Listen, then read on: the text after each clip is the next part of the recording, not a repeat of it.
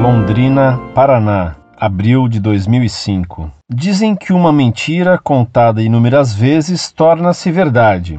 Por ironia, nem mesmo percebi que eu próprio era refém dessa verdade, entre aspas. Ficava assustado e perplexo ao visitar seu site e ver suas opiniões absurdas sobre temas como Galileu. Como pode você dizer uma coisa que não encontramos em livro algum de história? E Lutero?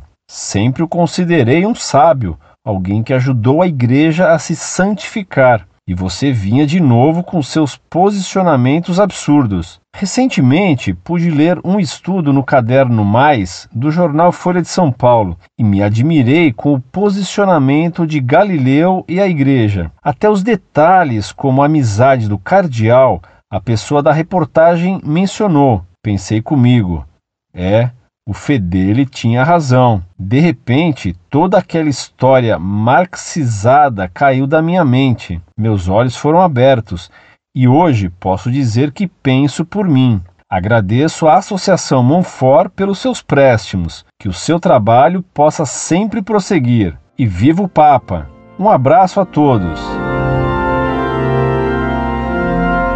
Muito prezado, salve Maria. Deus o recompense por suas palavras sinceras, reconhecendo a verdade.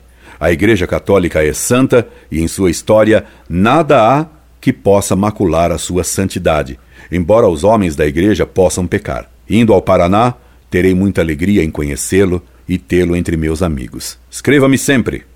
Incorde e sempre, Orlando Fedeli.